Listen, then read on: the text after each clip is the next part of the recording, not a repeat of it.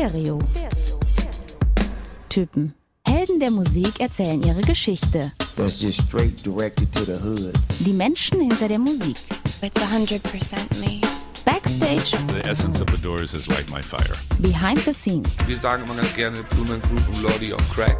Das sind wir. Es wird persönlich. Put your fucking money where your mouth is, man. Stereo. Typen. Ein Podcast mit Marc Mühlenbrock und Tillmann Kölner. Moin Marc. Tag Tillmann. Hello Hörers und herzlich willkommen an Tagen wie diesen. Schön, schön Tillmann. Wir sehen uns ja auch nicht so oft. Nee, es ist ein schönes äh, Wiedersehen jedes Mal hier, wenn wir uns dann treffen, um über eine Band einfach mal so, so ein bisschen locker zu sprechen, über 60, 70 Minuten. Heute nicht mit eisgekühlten Bommerlunder, dafür mit. Oh, ploppt nicht mehr so gut, weil es schon auf war. Ähm, Kölsch. Das Nicht-Getränk der Wahl der Band, um die es heute geht, Die würden wahrscheinlich. wahrscheinlich eher mit Alt anstoßen. Es Nee, die stoßen mit Weißwein an, aber dazu später mehr. Okay, äh, es geht natürlich um die toten Hosen. Ihr habt es an einem Cover schon erkannt. Wir kommen jetzt erstmal zu euch. Es gibt Feedback. Ähm, eine Folge, auf die wir natürlich ja, lange hingefiebert haben und auch ein bisschen stolz sind, war natürlich die Folge über Radiohead, die immer noch alle Rekorde gerade bricht, von den Klickzahlen her. Und wir haben auch Feedback bekommen, zum Beispiel von Johannes, der auf unsere Empfehlung schreibt, äh, sich die Folge mal anzuhören. Schon passiert, super Folge, echt Hammer. Danke dir, Johannes. Danke, Johannes. Johammers. Äh, Yes. Man muss dazu sagen, es ist wieder spät. Ja? Ja. Ähm, wir, deswegen trinken wir auch Bier, das machen wir normalerweise nicht. Also genau, wir sagen ja manchmal, dass wir uns um 9 Uhr morgens treffen. Das ist jetzt noch nicht der, Fall. Es ist gleich wieder 9 Uhr morgens. Ja. Von daher passt schon fast wieder.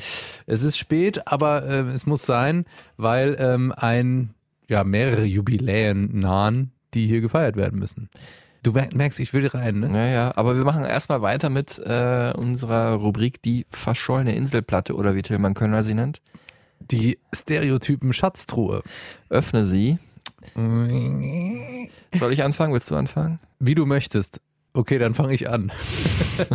ähm, ich habe eine verschollene Inselplatte heute mitgebracht, ähm, getreu dem Motto, weswegen ich diese Rubrik eigentlich ähm, ins Leben rufen wollte, nämlich eine Platte, die man mit auf die einsame Insel nimmt. Du hast es irgendwie gut nicht so richtig verstanden. Ich habe es nicht verstanden, aber ich wollte unbedingt D'Angelo hier nochmal ähm, droppen. Mhm. Ist, Ähm, glaube ich, auch vinylmäßig ziemlich vergriffen, könnte ich mir vorstellen. Genau, Mhm. das zum einen. Voodoo ist eigentlich die Platte, die ich auf die einsame Insel mitnehmen würde. Aber heute bringe ich mit hier äh, in der Stereotypen Schatztruhe Brown Sugar.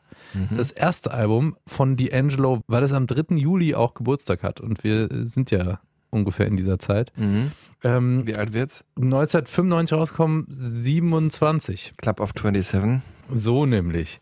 Äh, und äh, fantastisch auch, weil wir die Brücke schlagen zu letzter Folge insofern, weil Brown Sugar ja auch ein äh, Song von den Stones ist. Den sie übrigens nicht mehr spielen aus politischer Unkorrektheit heraus. Siehst du mal. Mhm. Früher war es der Showcloser und jetzt spielen das nicht mehr. What you wieder all know. Mhm. Ähm, und äh, schlägt auch die Brücke zur Platte, die ich dir mitgebracht habe, die du aber schon hattest von A Tribe Called Quest, Mhm. weil nämlich Mr. Muhammad von A Tribe Called Quest das Album mitproduziert hat, Brown Sugar. Ähm, und das ist, wir hören jetzt mal zusammen rein, so ein Album zum Augen zusammenkneifen und zum im Kopf nicken, weil es einfach so viel Soul, Swagger und Sex hat, wie äh, niemand sonst, D'Angelo. I guess high off love, don't know how to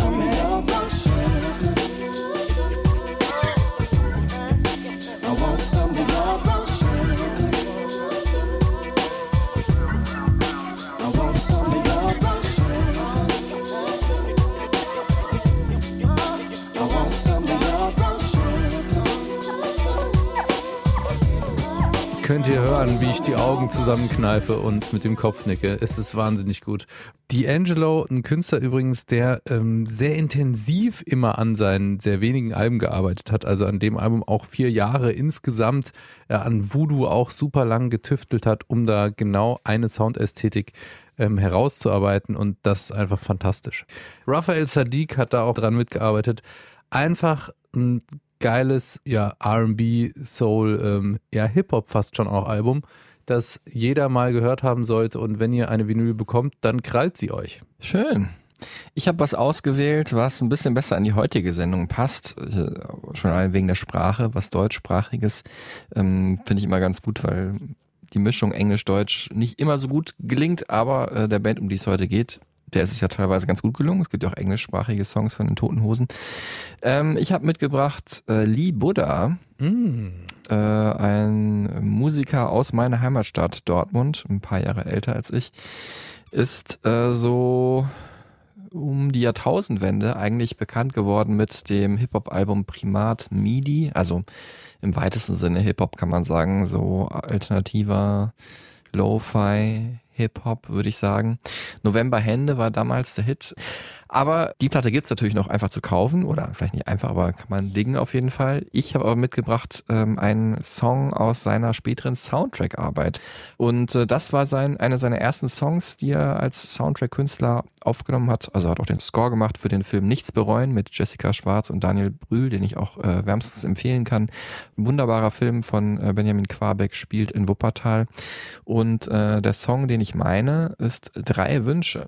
Könnte sein, dass du's noch schaffst in den Morgenwind, wenn man den Nachtzug nimmt. Oh, bestimmt hat irgendwer die Weiche nach woanders hingestellt. Du brauchst einen für alles und im Zweifel für dich selbst.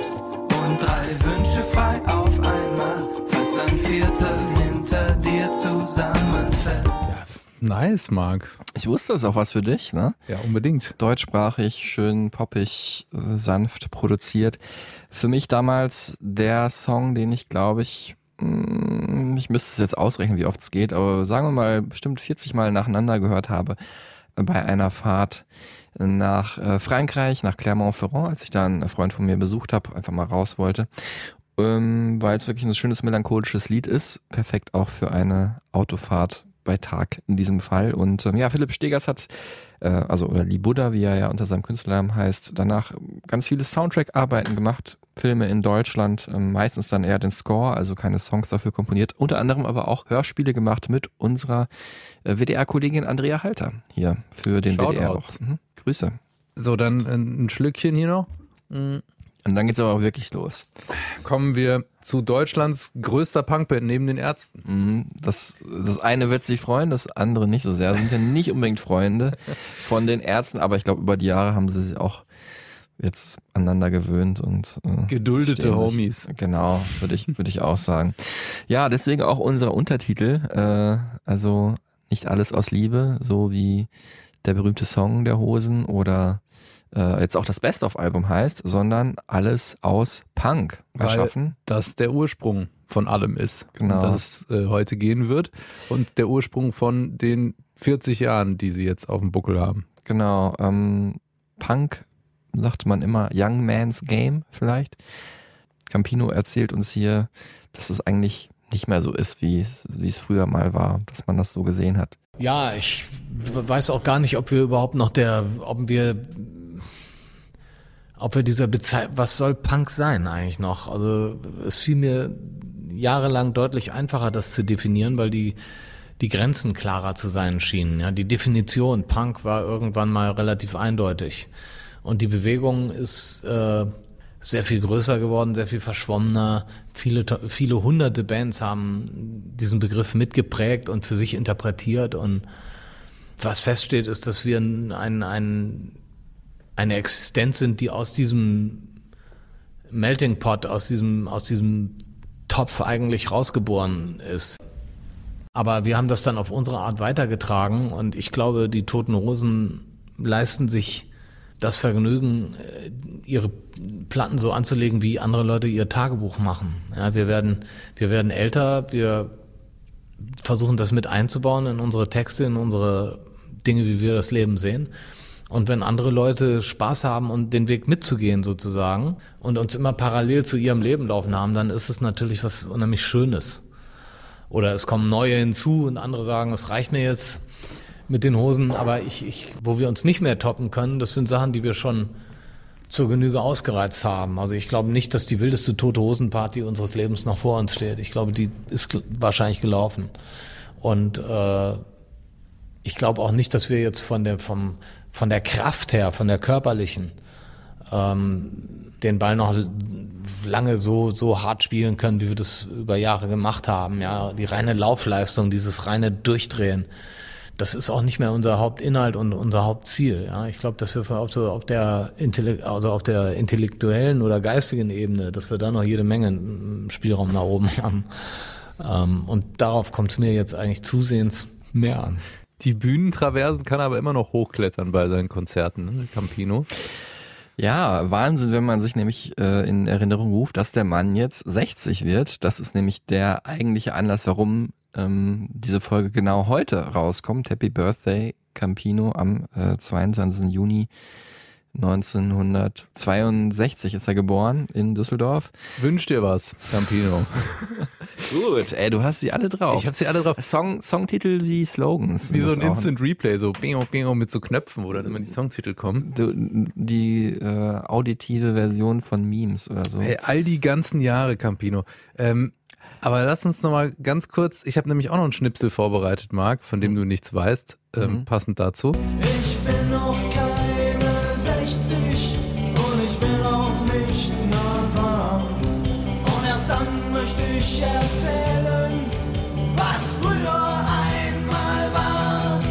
Perfekt. Hast du dir gut rausgesucht, ja. Ja, das Wort zum Sonntag, da wussten sie natürlich noch nicht, wo der ganze Wahnsinn hingeht. Und jetzt haben sie den Song aber nochmal neu aufgenommen, weil jetzt passt es ja nicht mehr. Mit 70 im Text. Mhm. Also schön selbstironisch Bezug Sich drauf genommen. immer bewusst ist, finde ich ja auch ganz gut. Ja, es gab ja vorher auch schon eine Doppelsingle mit Materia. Das ist ja auch ein Buddy der Band, der auch immer mal wieder beim äh, Songschreiben, Textschreiben mitgeholfen hat. Ja, und aber natürlich die Jahreszahlen, ne, 40 Jahre Hosen, 60 Jahre Campino, da fragt man natürlich auch mal den Meister selber, ob er vielleicht da so ein bisschen melancholisch ist, nostalgisch. Ist ja eigentlich nicht so die Stimmung, die jetzt, die man unbedingt mit einem Punker verbindet. Melancholisch nicht. Also äh, es fallen mir natürlich zu den jeweiligen Alben unheimlich viele Stimmungen aus der damaligen Zeit ein und Erlebnisse und es hilft mir, mich mit dieser Musik dann wieder in diese Zeit reinzuversetzen. Und äh, da kommen dann manchmal Sachen hoch, die ich, äh, die längst verschütt gegangen sind, so, die ich auch nicht wieder hervorrufen könnte, ohne die Musik zu hören. Ja. Oder sich einfach klar zu machen, was das damals alles für zeitliche Umstände waren, wie unser Leben so gewesen ist. Und das ist sehr anders gewesen als heute. Aber Melancholie ist der falsche Ausdruck. Also irgendwo kann man auch sagen, wunderbar, dass wir da durchgefahren sind und dass äh, der Kopf noch dran ist so und dass wir das alle so überstanden haben und dass es uns noch gibt. Es war oft genug knapp. Jetzt gibt's natürlich gerade viele Dokus, Podcasts, ne? hier gerade eine ganz große Podcast-Reihe von unserem äh, Sender 1 Live, auch ähm, Grüße Schau- raus an Shoutouts. Jochen. Genau, an Jochen Schliemann und das ganze Team, die da wirklich ähm, intensivst äh, Interviews geführt haben und die ganze Story in elf Folgen ähm, dargelegt haben. Wir versuchen das mal in einer heute mal kurz zu komprimieren. Ja, es, man muss es ja auch in Relation zu den anderen Bands und Künstlern und Künstlerinnen sehen, die wir hier vorstellen. Also es gäbe aber natürlich über viele der Bands, die wir hier, über die wir hier erzählen, natürlich auch die Möglichkeit, inhaltlich eine ganze Woche zu füllen. Wir hoffen natürlich wie immer, dass wir Hardcore-Fans äh, abholen und äh, nicht Hardcore-Fans auch entertainen und ein bisschen informieren. Und äh, die erste Probe aufs Exempel gibt's ja immer, die erste große Hürde Tillmann Kölner. Ich sehe schon, der Schweiß sammelt sich auf der Stirn. Ja, das liegt aber, aber es ist ja daran, auch heute 35 Grad, Genau, ne, muss man auch sagen. Auch noch äh, um kurz vor zwölf abends. Die kurzen fünf, äh, Ich trinke die, nochmal einen Schluck aus der Pulle Weißwein. genau, ein bisschen Gatorade nochmal. ähm, ja, die kurzen fünf, äh, berühmt, berüchtigt. Ich habe aus fünf der bekanntesten Songs der Band, um die es geht, in diesem Fall die Toten Hosen, jeweils eine Sekunde rausgeschnitten und die ganz schnell hintereinander gelegt. So, dass man, glaube ich, sie noch erkennen kann, aber das gelingt Tilman Kölner nicht immer. Also ich glaube, fünf von fünf hattest du noch nie. Sind sie alle drauf auf der großen Werkschau, die jetzt veröffentlicht wurde? Das habe ich gar nicht doppelt gecheckt, aber ich denke ja. Also ich suche jetzt nicht irgendwelche random B-Seiten oder Okay. unbekannten Albumtracks raus. Danke sind auf jeden dafür. Fall fünf der bekanntesten Songs. Nicht die fünf bekanntesten, weil das wäre ein bisschen einfach. Aber ja, ich sag nur, ihr könnt gerne mitraten. Es gibt zwei Durchgänge. Der erste Durchgang kommt jetzt. Die kurzen fünf für euch und für Tillmann Kölner jetzt.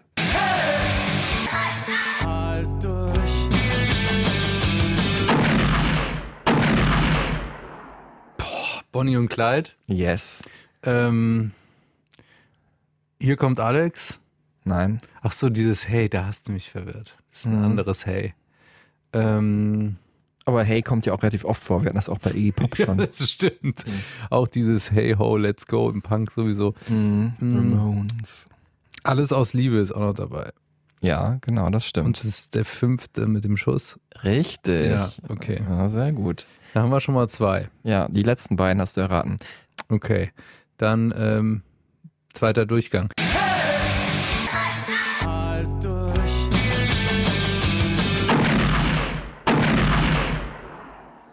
Ja, halt durch, Tillmann. Ist hell. Wir, wir sind die Jungs von der Opel Gang? Nein. Nee. Hey, heute ist unser Tag. Alles auf Nee, sag mal. Liebesspieler. Ach so, das kenne ich nicht. Aber einen würde ich gerne noch. Ähm, also der Bomolunda war dann noch dabei. Ja, genau. An zweiter Stelle. Ein bisschen fies, weil ich diese schneller gedrehte Sequenz aus dem Ende genommen habe. Äh, gut, dann gebe ich auf. Also drei von fünf. Gebe ich auf, steh auf, wär's gewesen. Okay, dann sage ich, steh auf. Vier von fünf. steh auf, wenn du am Boden bist. Zu spät. Ähm, äh, und das erste war Liebesspieler vom zweiten Album. Ja, wir hören sie nochmal alle als Auflösung jetzt hier in den mittellangen fünf.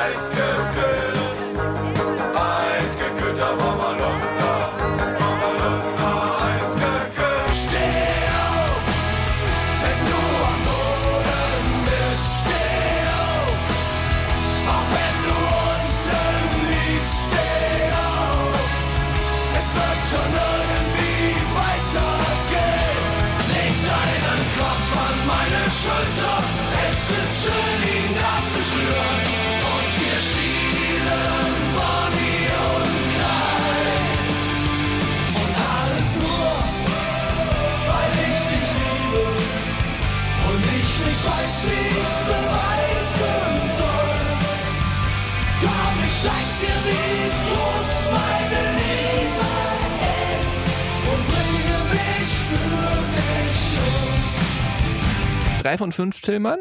Immerhin, ne? Solide Leistung, wie immer. Du Wie- warst stets bemüht, kann man sagen. Genau, wir äh, kommen ja auch noch drauf, äh, welche Beziehung ich tatsächlich zu Ihnen habe. Aber jetzt geht es erstmal darum, ähm, weil die Interviews, die wir hören, die sind ja von dir. Ne? Weil die Interviews, die ich geführt habe, die sind für eins live geführt worden. Deswegen haben wir da wie immer die Rechte nicht. Mhm. Ähm, was hört man heute? Woher?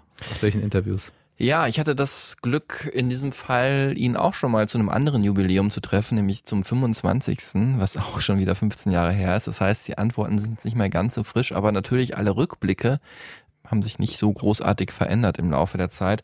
Ja, und ich hatte damals schon auch so eine vorgefasste Meinung, ne, muss ich sagen, von ihm. Also der ist ja schon immer so ein, also ich fand die Songs teilweise vom Songwriting her ganz gut, aber natürlich von den Songtiteln und Themen her immer ein bisschen plakativ. Jägermeister, FC Bayern, immer so ein bisschen nervig. Mhm. Und er natürlich auch so ein Lautsprecher. Lautsprecher trifft's ganz gut. Ja, ja, ne, in vielen äh, Sendungen dabei äh, und hat wirklich ja, also immer, immer irgendwo seine Fresse reingehalten, was er selber genauso sagen würde. Und äh, dann habe ich aber im Gespräch gemerkt, was für ein wahnsinnig netter Typ das ist. Also ich wusste auch, dass der auf jeden Fall intelligent ist, das war mir klar. Aber ich dachte, der könnte jetzt auch im Interview so ein bisschen nervig sein. Ich glaube, das ist oft, wenn dann so eine Kamera dabei ist, in diesem meinem Fall war es ja nur ein Audio-Interview und wir waren zu zweit, dann hat er irgendwie so einen, schlägt auch so einen Schalter um, dass er natürlich dann weiß, jetzt ist er hier der Entertainer und das ist er ja auch. Mhm. Ne? Bei einem Punk sein ist er auch ein, ne, ein Frontmann und ein Entertainer. Ja, aber er hat mich einfach da gekriegt. Also ich fand ihn danach so sympathisch und äh, würde das immer jedem sagen. Also der auch sagt, ja, Campino, weiß nicht, der nervt ja manchmal auch ein bisschen. Ich habe ihn auch so ein bisschen drauf angesprochen und er war da auch sehr selbstreflektiert und er hatte auch selber teilweise drunter gelitten, dass er halt äh, manchmal ein bisschen zu oft äh, im Fernsehen zu sehen war. Ich habe da eigentlich nie so drum gebettelt. Die Sache ist eigentlich so von selber auf mich zugerollt. Ja. Beide Seiten versprechen sich da was von. Also oft waren die Fernsehsendungen so, dass sie gesagt haben, das bringt Farbe ins Spiel, ja, so ein Paradiesvogel. Ja, lass doch mal den Verrückten aus Düsseldorf mit in diese Runde, dann bricht das ein bisschen die Ernsthaftigkeit oder so. Ich weiß nicht, was die sich von mir versprochen haben. ich habe es versucht nicht zu bedienen, es ist mir nicht immer gelungen. Manchmal bin ich auch voll in dieses Klischee reingerutscht. Ich wiederum hatte das Interesse, ähm, meine Intentionen da durchzubringen. Also eventuell vielleicht nur ein neues Album, aber im Grunde eigentlich die Einsicht, dass solche Abende im Fernsehen die einzige Möglichkeit sind für jeden Bürger da draußen, einen Eins zu eins zu erleben. Wenn ich in der Zeitung rede, dann ist immer der Autor des Textes dazwischen geschaltet und ähm, die Leute haben eigentlich nicht die Möglichkeit zu bewerten, ob ihnen eine Figur sympathisch ist oder nicht. Radio geht auch noch. Im Gespräch finde ich auch äh, legitim, jemanden kennenzulernen über Radio. Aber ich habe das eigentlich gemocht, die Idee, dass man sich über mich eine eigene Meinung machen kann, wenn man mich so sieht in so einer Sendung und dann weiß man schon, ob ich ein Vollidiot bin oder nicht. Und deshalb war ich damals ein bisschen naiv und vielleicht auch zu unvorsichtig und bin in einige Sendungen gegangen, meiner Meinung nach rückblickend zu viele. Aber äh, das ist Geschichte und daraus habe ich gelernt und es war halt so. Schwamm drüber. Auch schön finde ich, dass er das im Nachhinein hier locker sieht. Ne? Ich meine, das sind alles Erfahrungen, die er gemacht hat. Bei ihm war halt eine Kamera dabei. Heute ist ja eigentlich bei fast jedem immer eine Kamera dabei durch Social Media.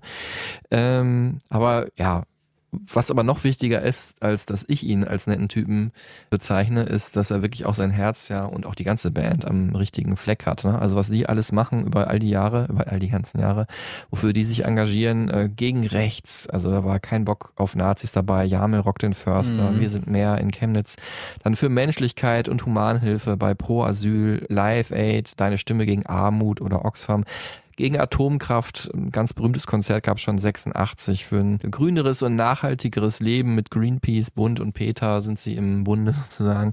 Also unglaublich viel machen die und man hat auch wirklich nie den Eindruck, dass die irgendwie äh, nicht das sind, was sie vorgeben zu sein. Ne? Also dass sie jetzt eigentlich Ferrari fahren oder so genau. und irgendwie in einer Villa mit 40 Zimmern leben. Die werden natürlich ein gutes Leben führen, würde ich auch, wenn ich mir das harte arbeite und Geld verdiene aber jetzt nicht irgendwelche Pseudotypen, die da irgendwelche Floskeln hochhalten und sich gar nicht daran halten. Und ich finde auch, was Campino da auch vorhin gesagt hat über Punk und ähm, wie, wie die Band sich entwickelt hat, dass es total authentisch immer ist und einfach sympathisch auch. Wir haben das große Glück, eigentlich ein Leben zu leben, das sich von unseren Äußerungen in der Öffentlichkeit sehr deckt mit dem, wie wir die Dinge tatsächlich sehen. Und deshalb gab es da nie einen Gewissenskonflikt und auch nie eine Drucksituation. Ja? Ich stehe nicht unter Druck, eigentlich gerne Golf spielen zu wollen, das aber nicht zu können aus Imagegründen, weil mich Golf ein Scheißdreck interessiert. Ich stehe nicht unter Druck, einen, tollen großen Wagen fahren zu wollen, das aber aus Imagegründen nicht zu können, weil das einfach nicht mein, meine Leidenschaft ist. Und insofern ähm, war Glaubwürdigkeit nie ein Thema und ist auch nie besonders hoch gekocht worden, weder von den Fans noch von uns. Ich will das jetzt auch gar nicht alles wiederholen, was du gesagt hast, mhm. weil es sich total deckt mit meinen Erfahrungen. Ich habe ja dann auch Campino, ähm, wie gesagt, drei Stunden in der Sendung gehabt, habe mich dafür sehr intensiv vorbereitet, weil ich weiß, dass er schon Wert drauf legt und weil es auch mein Anspruch ist, wenn ich drei Stunden mit einem der größten deutschen Künstler verbringe oder egal mhm. wie groß eigentlich, ne, ich will schon immer den Menschen gerecht werden und mich mit ihrem Schaffen auseinandersetzen.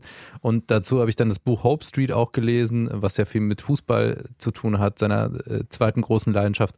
Für und den FC Liverpool vor allem. FC Liverpool vor allem, genau. Ähm, er ist ja, aber weil es eine Straße in Liverpool ist. Genau, aber er ist auch Ehrenmitglied von Fortuna Düsseldorf natürlich. Mhm. Ähm, und äh, muss auch sagen, ich bin so reingegangen mit so ein bisschen Respekt ne? und auch so ein so Bedenken, ob ich dem da gerecht werde, ne? weil er ja schon auch eine gestandene Persönlichkeit ist, die einen auch auflaufen lassen kann, wenn, wenn er möchte. Ähm, und bin rausgegangen als so, ja, Kumpel würde ich jetzt nicht sagen, ne? aber es war schon sehr auf Augenhöhe das Gespräch und ich fand es total sympathisch und bin danach auch so ein bisschen mehr Hosen-Fan gewesen als vorher auf jeden mhm. Fall. Ja, ich auch. Ähm, wer aber das alles toppt, ist äh, einer, den ich ähm, kontaktiert habe aus meiner äh, ja, Musikjournalistenkarriere, der mich auch immer begleitet und den ich auch sehr mag, von einer Band, die ähm, bei den Hosen auf dem Label ihre Sachen herausgebracht haben, eine ganze Zeit lang. Bei Jochens kleine Plattenfirma JKP Records. Genau. Und äh, einfach auch ein lässiger Typ, ähm, hört einfach selber. Hallo Tillmann, hallo Marc. Hier spricht Kolja Potkovic, aka Kolja von der Antilopen Gang. Und ich erzähle jederzeit gerne alles Mögliche über die Band meines Lebens, die Toten Hosen. Ich bin ja schließlich nachweislich auch einer der drei führenden Tote Hosen-Experten weltweit. Die anderen beiden kenne ich persönlich. Bei mir ging es super früh los, schon 1986. Im Alter von einem halben Jahr war ich tatsächlich als Baby auf meinem ersten Tote Hosen Konzert auf der Kiefernstraße in Düsseldorf. Äh, und ich habe zum Beispiel auch eine Postkarte von Campino bekommen, 1990. Der Poststempel beweist es. Äh, da war ich vier Jahre alt. Also als Kind war mein Hauptinteresse und meine einzige Beschäftigung eigentlich äh, einfach die toten Hosen. Das ging so, bis ich elf oder zwölf war. Dann wurde ich kurz abtrünnig, weil Hip-Hop in mein Leben trat. Aber äh, ganz schnell konnte ich die beiden Sachen dann eigentlich auch ganz gut miteinander vereinen. Also ich habe wirklich jede jede Platte, jedes Album, jede Maxi-CD, alles so. Äh, ich kenne jedes Lied auswendig. Kolja von äh, Antilopengang und ich gehe mal davon aus, mit den anderen beiden großen Hosenfans meint er seine Bandkollegen Danger Dan, der gerade auch als Solo-Artist besonders auf sich aufmerksam gemacht hat in der letzten Zeit und ähm, Panikpanzer was ist das Schönste für einen Fan, wenn man dann man erhört wird und auch musikalisch dann am Ende mit seiner Lieblingsband, du hast es gerade schon gesagt, zusammenarbeiten darf ähm, auf verschiedenen Ebenen. Äh, einmal auf dem Label halt äh, selber Musik zu veröffentlichen, aber noch ein paar Sachen mehr und das erzählt Kolja hier nochmal. Ich habe 2010 dann einen Rap-Song über die Toten Hosen geschrieben. Der ist irgendwie bei den Hosen gelandet, dann hat sich Patrick Ort, der Geschäftsführer von JKP, das ist die Plattenfirma, die den Hosen gehört, bei mir gemeldet. Und das führte dann letztlich dazu, dass wir mit der Antilopengang dort einen Vertrag unterschrieben haben und, und da diverse Alben veröffentlicht haben. Und äh, mittlerweile sind die Hosen Freunde geworden und ich bin, bin sowieso ja immer schon verbunden gewesen, aber mittlerweile wissen die auch von mir und ich nicht nur von denen. Und ich helfe heutzutage da auch gerne mal aus, um zum Beispiel Liner Notes zu schreiben, irgendwelche Promotexte, Produktbeschreibungen und so, dann wissen die, die können mich immer anrufen. Und äh, das ist alles einfach die, eigentlich ist die Liebesgeschichte meines Lebens, wenn man mal von meiner Tochter und meiner Frau absieht. Also Hosen for Life. Gut, dass er das noch gesagt hat am Schluss. Ne? Das kann man auch rausschneiden noch. Das wäre besonders fies von mir, ne? Genau, einfach raus, das mit der Frau. Liebesgeschichte meines Lebens, Punkt. Äh, Hosen for Life. Shoutout Kolja. Vielen Dank. Lieben Dank ey. auch an die Antilopen Gang. Und wie schnell das ging auch, wirklich. Großartig. Ähm, wunderschön, dass du hier Teil dieses Podcasts dadurch ähm, geworden bist. Podkovic-Casts. Ja, nicht schlecht, schlecht. Oder ich weiß, er wird sich freuen. Er schmunzelt jetzt, wenn ja, er das hört. Ja. Ähm, lass uns den Quatsch beiseite schieben und, und ähm, rüber zum Fun kommen. und ernsthaft die Fun Facts hier ähm, runterrattern. Meine Lieblingsrubrik, der Fun Fact Fake Check. Genau. Äh, drei Fakten über die toten Hosen, von denen einer äh, erstunken und erlogen ist. Ähm, von mir und mhm. Marc muss raten, welcher das ist. Und ihr natürlich mhm. auch. Ähm, und zwar folgendes: Wie du schon erwähnt hast, waren einige andere Namen im Gespräch, äh, in der Namensfindung zu Beginn der Hosenkarriere Anfang der 80er. Und zwar war einer davon Andi Frege und seine Wasserratten. Andi Frege ist der echte Name von äh, Campino, das werden alle Fans wissen. Ähm, aber andere vielleicht nicht, deswegen sage ich es kurz nochmal. Aber ob das stimmt, das weiß ich nicht. Ich höre mir erstmal die anderen beiden Fakten noch an. Ähm, Fun Fact Nummer zwei. Die Hosen waren der Kirche immer sehr nah. Äh, das Video zu ihrem ersten Hit aus dem Jahr 83, Eisgekühlter Bommelunder, wir haben ihn gerade schon kurz gehört, wurde in der Kirche St. Willibald in Jesenwang in Bayern gedreht. Ja, und danach musste die Kirche neu geweiht werden. Ja, weil es praktisch alles zu wild war, was die da abgezogen haben. Mhm. Und okay. Fun Fact 3 mhm. schließt daran an. Apropos Glaube und Kirche, das ist schon wirklich ein großes Thema bei den Hosen. Ein Gründungsmitglied, Walter Hartung, aka Walter November, war sogar mal stark beeinflusst von den Zeugen Jehovas. Ah, da bin ich jetzt erleichtert, weil ich bin auch natürlich nicht so ein Die Hard Fan wie vielleicht bei einigen anderen Bands, um die es ja schon mal ging. Aber da kann ich äh, ganz klar sagen, es sei denn, du hast den Kirchennamen ein bisschen abgeändert. Stimmt das mit dem Video auf jeden Fall, weil das Video kenne ich auch. Die haben dann ein ordentliches Besäufnis einfach mit Kamera festgehalten. Und das mit dem Walter November, das habe ich damals im Interview schon nachgefragt, weil ich das so besonders fand, dass der nämlich dann zu den Zeugen Jehovas gehörte. Also ich glaube, bevor und danach wo er bei den Hosen war, war er Zeuge Jehovas. Also insofern Fun Fact Nummer eins ist erlogen. Das ist quasi richtig. Ja. Ähm, also, was du sagst, der Fun Fact 1 ist falsch. Ähm, dieser Name Andi Frege und die Wasserratten, den hat Veronika Ferres der Band gegeben im Tatort, als sie mal im Münchner Tatort mitgespielt haben. Ah, Da sind sie als Andi Frege und seine Wasserratten aufgetreten. Ähm, aber beim ersten Auftritt hießen sie eben, wurden sie als die toten Hasen angekündigt. Das ist, glaube ich, allgemein bekannt. mh. Die Andreasse war auch mal ein Thema, weil sehr viele aus der Band Andreas heißen. gleich drei, genau. Mhm. Ähm, so viel zu den Namen. Äh, aber dieser dritte Fun Fact ist auch nicht ganz richtig. Also da können wir vielleicht jetzt mal die Community nochmal mit einbinden. Weil ich habe nämlich einen Artikel gelesen, in dem Walter November sagt in Taz-Interview, dass seine Eltern was mit den Zeugen Jehovas zu tun hatten und er nicht. Und deswegen wurde ihm das immer angedichtet. Deswegen ist es quasi so halb falsch. Weißt du? Naja, da können wir doch mal vielleicht einen hören, der damals dabei war und sich damit auskennt. Das ist äh, Campino. Walter November, der war Gründungsmitglied und sah sicherlich am besten aus, auch während, während der Live-Konzerte. Er hatte einfach eine coole Art, so seine Gitarre zu halten. Sid Vicious-Style eben. Ähm, und randalierte auch wahnsinnig rum, war unheimlich wild auf der Bühne. Viele Konzerte dauerten ja nicht länger als 20 Minuten, dann war immer alles kaputt und es kam Feuer aus den Verstärkern oder irgendwas ist wieder durchgeschmort. Spätestens, wenn Walter dann ins Schlagzeug gesprungen war oder in die Gitarrenanlagen, war das Konzert sowieso zu Ende. Dann sind die Dinger umgekippt und da hat's Puff gemacht. Und äh, Ersatzteile hatte damals nie jemand bei. Ähm, Walter hatte dann irgendwie Panik, äh, dass man merken würde, dass er gar nicht spielte. Ja, der sah einfach super aus, war ein Kumpel aus dem Ratinger Hof und äh, hatte keine Ahnung von Musik. Eventuell der unmusikalischste Mensch, den ich je getroffen habe in meinem Leben. Hm, Was sollte man machen? Ähm, wir haben ihn dann mitgenommen und haben den Verstärker leise gedreht, beziehungsweise ihn gar nicht erst eingeklinkt. Und äh, irgendwann nach so und so vielen Shows wurde er zum Nervenwrack hinter der Bühne und sagt, das fällt irgendwann auf, dass ich nicht spielen kann. Und wir haben ihm gesagt, ist doch egal, ey, wir sind die toten Hosen. Ne? Interessiert doch gar nicht. Aber er ist damit nicht so richtig fertig geworden. Und äh, hatte auch die Macke, dass er immer nach London gefahren ist zu unserer aller Lieblingsband Chelsea. Zu jedem Konzert von Chelsea ist er gefahren, hat aber leider nicht das Geld dafür, hat schrecklich sein Konto überzogen, ist außerdem aus seinem Beruf rausgeflogen, der war Bäcker, äh, weil die die Nase voll hatten, dass der immer unterwegs war und nie zu seinen Jobzeiten da angetreten ist. Und irgendwann hat er halt einen Hammer genommen und seine ganze Plattensammlung mit dem Hammer zerschlagen und irgendwie so gerufen, da ist das Böse drin und so. Und ist zu den Zeugen Jehovas. Und das war nicht nur eine Macke, so. Seine Eltern waren da, der kam auch ursprünglich von den Zeugen Jehovas und äh, ist da, hat sich dann von denen abgeseilt für ein paar Jahre. Aber als es dann so um Kopf und Kragen ging, hat er da wieder Zuflucht gesucht.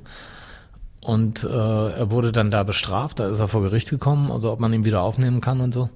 Und musste dann halt äh, den Wachturm verkaufen, so in Mettmann auf dem Jubiläumsplatz. Ich habe Walter sowieso das erste Mal in meinem Leben gesehen, da klingelte der bei uns an der Haustür und hat versucht mit seiner Mutter mir so, ein, so, so Heftchen zu verkaufen. So wie die so mit einem reden wollen an der Tür. Das war Walter, also das war meine erste Begegnung mit ihm. Ja gut, dann äh, Proof. Truth be told. es sei denn, Campino erinnert sich falsch, aber du hast vielleicht auch nicht ganz unrecht, wenn er damals das nur mit seiner Mama zusammen gemacht hat, äh, war es vielleicht auch nicht unbedingt seine eigene Entscheidung. Genau, er er versucht sich da vielleicht jetzt auch so ein bisschen von zu distanzieren. Who knows? Mhm. Ähm, haben wir auf jeden Fall geklärt. Danke dafür, Marki. Sehr gerne, habe ich auch immer hier liegen, wenn du irgendwelche Fragen noch hast. äh, betreffend das Weltall und Universum und das Ganze. Ähm, Hast du auch die Biografie da liegen? Habe ich auch, Weil, ja. Sollen wir einfach mal? li- Lies, lies einfach mal vor. Also, folgendes. Ich habe natürlich als erstes mal, hatte mich einfach damals interessiert, das habe ich natürlich auch nicht als erstes gefragt, aber so, wie nah waren die Hosen, ne? 40 Jahre, jetzt damals gut waren es 25 Jahre, auch eine ganz schöne Zeit. Punkband, ne? Hat man immer noch so im Kopf. Ähm, das ist ja doch von der Außenwahrnehmung her, man irgendwann denkt, okay, irgendwann hören sie jetzt auch noch auf. Ob das jemals so weit war, dass die Hosen kurz vor der Trennung standen? Das gehört dazu, dass du äh, schwere Krisen hast und wir sind meiner Meinung nach an diesen Krisen auch irgendwo gewachsen. Jeder hat im Laufe dieser 25 Jahre seine eigene Rolle in diesem in dieser Maschinerie, in diesem in diesem Universum irgendwo versucht zu finden und jeder wurde auch auf seine Art bestimmt mal nervig damit. Ja, ich bestimmt, ich ganz besonders und ähm, dass man also dass man versucht, diesen Respekt voreinander zu halten, auch wenn man sich sehr, sehr gut in- und auswendig kennt und wahrscheinlich auch streckenweise auf den Keks geht, muss man in so einem Konglomerat genauso arbeiten wie an einer Beziehung. Ja, musst du jeden Tag neu dich finden und äh, die einzelnen Charaktere verändern sich, die Banddynamik verändert sich und man sollte sich deutlich häufiger fragen, als man es tut, so wie geht's eigentlich dem anderen und aber da sind wir jetzt keine, wir sind jetzt keine emotionalen Weltmeister. Das sind so Gedanken, die habe ich manchmal, wenn so ein Interview ist, frage ich mich so, ob wir da nicht so manchmal Mankos gehabt haben. Ne? Dass man, aber ich meine, uns gibt es 25 Jahre, da wird schon irgendwas, äh, haben wir, wenn, wenn wir schon richtig gemacht haben. Aber im Alltag, auf Natur oder wenn es äh, darum geht, monatelang im Studio zu sein, dann geht die menschliche Wärme in Anführungsstrichen auch schon mal über die Wupper, weißt du? So, was dann der Freund neben dir nach Dienstschluss macht oder wenn der halt vom Studio nach Hause fährt oder so, das ist dann auch nicht immer, das fragst dann auch nicht immer dreimal nach. Ja. Das gibt auch Zeiten, wo man sich ein bisschen fremder ist und mal näher ist, ganz normal. Immer sehr diplomatisch und überlegt. Ne? Aber ich finde auch trotzdem jetzt nicht so oberflächlich wie ein Fußballspiel oder so, ne? Sondern Immer sehr ehrlich. Ja, und auch detailliert, ja. Ähm, aber auch gut erzogen wahrscheinlich, wenn man jetzt mal äh, zu den Anfängen äh, Mhm. auf die Anfänge kurz guckt. Ähm, Campino kommt nämlich wirklich aus gutem Hause, muss man einfach sagen. Ähm, 1962, am 22. Juni geboren, in Düsseldorf. Vater war Richter, Großvater Präsident des Bundesverwaltungsgerichts und sein Bruder Insolvenzrechtler, also ein ganz bürgerliches Umfeld Mhm. da, ähm, in dem er da groß wird. Seine Mutter Jenny ist Engländerin, hat in Oxford studiert und die Kinder auch zweisprachig erzogen.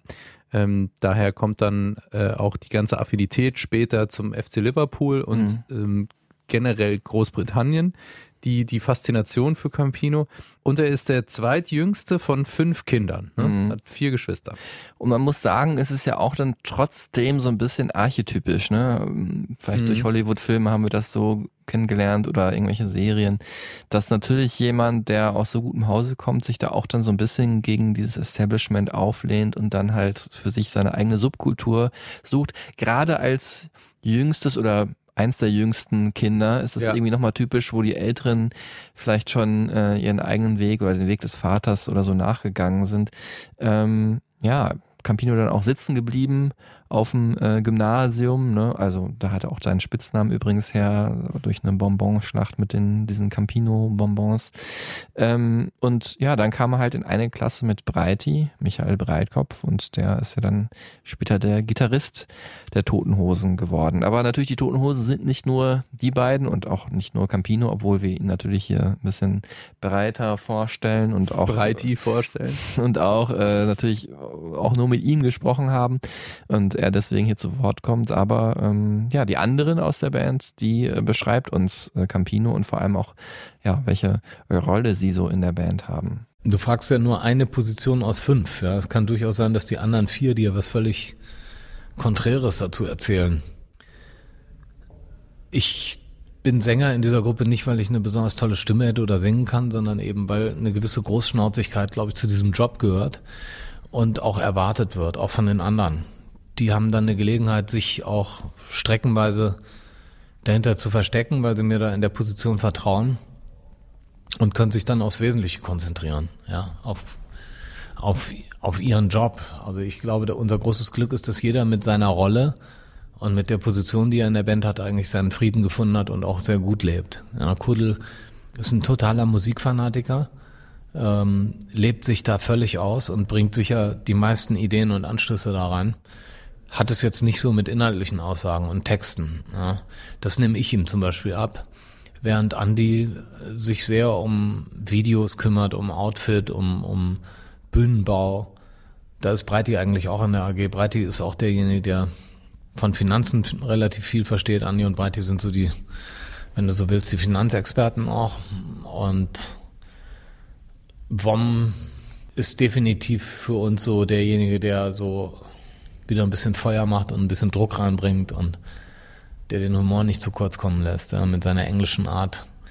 Eigentlich äh, immer, wenn es Gefahr läuft, ein bisschen zu ernst zu werden, dann, dann so den, den nötigen Schuss Gaga-Tum reinbringt. Ja, Worm, der ist ja auch ein bisschen jünger als die anderen. Später dazugekommen in die Band. Ähm, ja, also ich meine, dieser Zusammenhalt ist natürlich super wichtig und dass jeder seine Rolle findet, sonst bleibt man auch nicht über vier Dekaden zusammen. Nur das am hatten wir auch schon öfter hier im Podcast, ne, Mhm. dass es einfach wichtig ist, dass jeder fein ist mit seiner Rolle und Mhm. so eine Band funktioniert wie so eine Beziehung mit mehreren Menschen, ne, Mhm. die nur geht, wenn man so aufeinander Acht gibt. Nur am Schlagzeug wurde halt öfters gewechselt, ähm, auch ja aus Altersgründen kann man sagen, Trini Trimpop war der erste Schlagzeuger, auch damals schon, glaube ich, gute 10 oder 15 Jahre älter als der Rest der Band.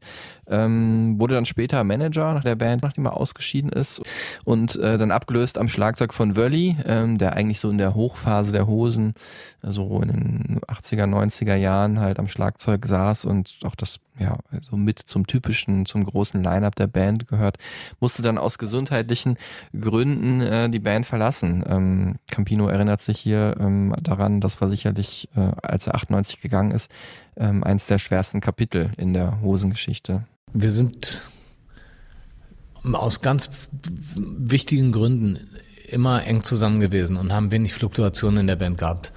Wenn du dich so kennst und einen gemeinsamen Weg gehst, das hat was unheimlich Schönes. Ja?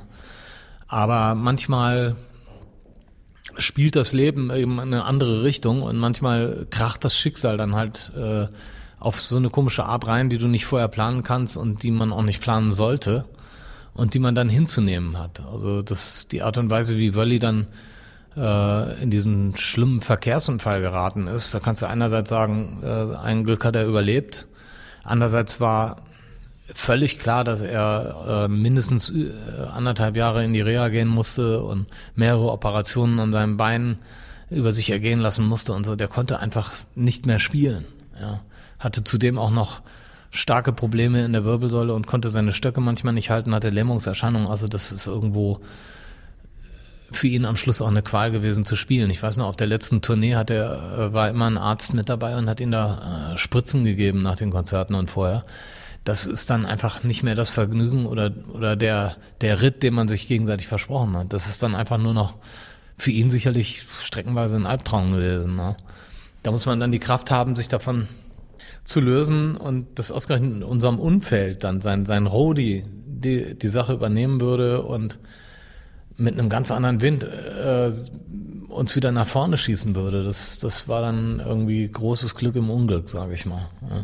Also der neue Mann hat dann schon dafür gesorgt, dass alles wieder mal eine Runde zackiger lief und äh, dadurch, dass er einfach Sachen anders, leicht anders spielt, haben wir uns wieder mit den Liedern befasst und die nochmal, denen nochmal einen neuen Anstrich gegeben, die nochmal renoviert, diese ganzen Sachen.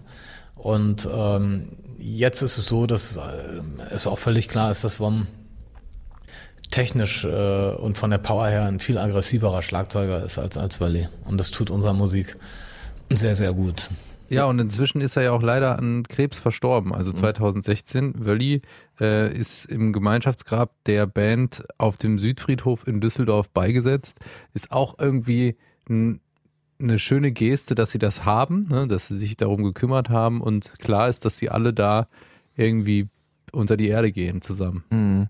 Ja, ein Gemeinschaftsgrab für eine Band. Also das habe ich auch vorher noch nicht gehört, finde ich auch ganz besonders. Ein äh, trauriger, traurig schöner Fun Fact. Es ich sagen. gibt viele ähm, weitere traurige äh, Facts noch, die ähm, durch, durch die Geschichte ziehen. Also die Geschichte der Hosen auch immer immer sehr ambivalent, ne? Immer mit einem weinenden und einem lachenden Auge. So. Mhm.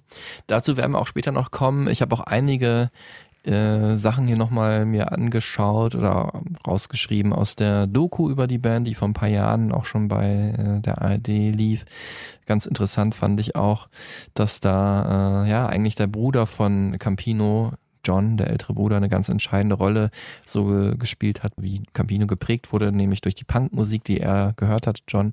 Und dann auch beim ersten Konzert ähm, der Band äh, ihm Hinweise gegeben hat, wie man sich nämlich als Frontmann zu verhalten hat. Das fand ich ganz besonders, weil die Hosen natürlich aus dieser Punker-Szene kommen und sagen, ey, kommt alle vorbei, wir spielen hier irgendwo vorne, steht dann Campino, es gibt gar keine Bühne Mhm. und so, ne? Und da meinte John auch, wir können es hier leider nicht abspielen aus rechtlichen Gründen, aber ich rezitiere das mal. Ähm, wenn man irgendwo Eintritt nimmt für irgendwas und was präsentiert, dann muss man auf eine Bühne und sich auch so verhalten. Sonst muss man das auch nicht machen. Und ab da hat Campino halt gemerkt, okay, es ist doch was anderes. Selbst im Punk wo alle angeblich gleich sind, wenn man als Band auftritt. Und die Leute wollen das auch so. Die wollen nicht, äh, dass du einer von ihnen bist und da mittendrin, also von der Seele her schon, aber nicht bei einem Auftritt. Bevor wir zum ersten Auftritt kommen von den Hosen, kennst du die Count Bishops? Nee. Weil das ist die erste Band, die Campino live gesehen hat. Mhm. Äh, 1976 in London. Ähm, also die erste Punkband, ne, wo er bewusst äh, sich mit dem Thema beschäftigt hat und, und so die Faszination für ihn klar war, dass er das auch irgendwie machen will. Mhm. Vielleicht hören wir mal kurz was von denen.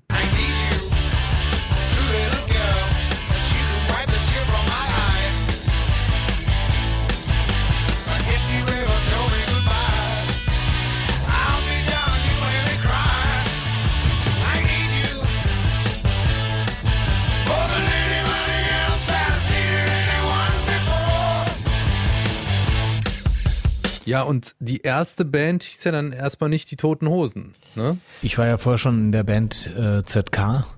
Die haben sich nach drei Jahren aufgelöst und eigentlich hatte ich da so abgeschlossen mit Musik. Es war generell so Unmut in der Szene, dass die Punkbewegung im Grunde genommen gelaufen ist. Die Sex Pistols hatten sich aufgelöst, Sid Vicious war tot. Und irgendwie saß ich zu Hause rum, nachdem sich ZK aufgelöst hatte und habe mir gedacht, wer diktiert dir eigentlich, außer du selber, wann hier Schluss ist und wann das weitergeht und gibt es eigentlich einen größeren Spaß, außer mit so einer Horde von Jungs unterwegs zu sein und in eine andere Stadt zu fahren. Und diese Sucht, die sich bei ZK entwickelt hatte, die ich zunächst unterschätzt hatte, die, die ließ mich dann nicht mehr los. Ja. Und ähm, dann habe ich gedacht, du machst aus den Fehlern von ZK das Beste versuchst die abzustellen und gehst mit einer anderen Grundhaltung ran. Der Fehler von ZK war, dass wir so ein sehr verhaftet waren in unserem Image. Wir galten damals so als die Spaßvögel, vielleicht also so, ja, die Parade Fun-Punk-Band Nummer eins, die erste, die es in Deutschland auf jeden Fall gegeben hat. Und mich hat das nervlich fertig gemacht, jeden Abend lustig sein zu müssen. So, selbst wenn die Stimmung aggressiv war, kamst du da auf die Bühne und machtest einen Witz ich empfand das dermaßen als, als äh, sehr oft als unpassend und irgendwo als einen Zwang. Es gibt, glaube ich, nichts Schlimmeres, als Clown spielen zu müssen, wenn du keine Lust drauf hast. Und dann war mir klar, also die toten Hosen würden anders werden. Ja, wir würden so uns benehmen, wie wir uns gerade fühlen. Das kann mal ernst sein, das kann auch spaßig sein. Es geht jetzt nicht um irgendeine pathetische Message, sondern äh, unser Lebensgefühl in dem Moment raushauen. Bei ZK war Campino dabei ähm, und sonst noch Andreas von Holst, also einer der Andreas alias Kuddel, der ja da schon und später auch ähm, ja, der Hauptsongschreiber der Toten Hosen war und ist. Also man muss sagen, die hatten jetzt nicht so den allergrößten Plan. Ne? Wir haben ja gerade gehört. Das ist doch aber die Grundvoraussetzung für eine Punkband. Ja, ne? ja, aber die haben es schon gemerkt, man muss schon so ein bisschen was ausstrahlen auch auf der Bühne. Also sich Gedanken machen, was man Ja. da auch sein will. Ne? Genau, und ähm, was das war, auch wenn es ein bisschen abstrus war, finde ich, hören wir jetzt hier von Campino. Diese Naivität und dieses dieser Dilettantismus, den wir hatten, ne? dass Andy Meurer bei der ersten Tote Hosen Probe hatte zum ersten Mal einen Bass in der Hand. Vier Seiten. Das war ihm zu viel und zu konfus. Also musste er zwei abschrauben.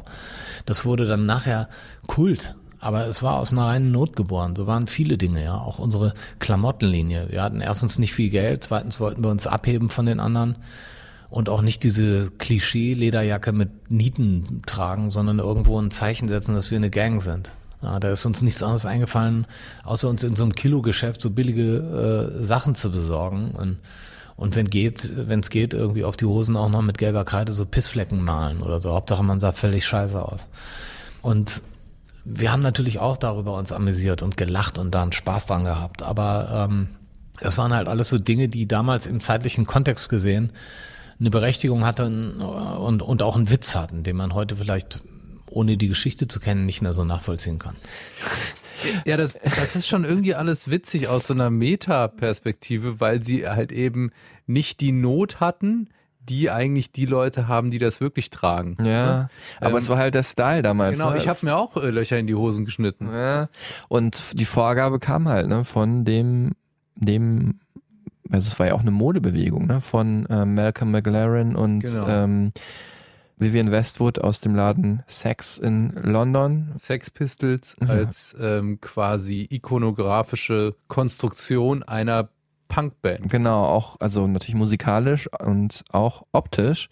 Und ähm, alles natürlich kam aus dem UK und dem haben die Hosen als mittelständische äh, Düsseldorfer Band dann nachgeeifert. Wieso auch nicht, wenn man drauf steht und das geil findet. Macht man heute im Hip-Hop noch äh, genauso.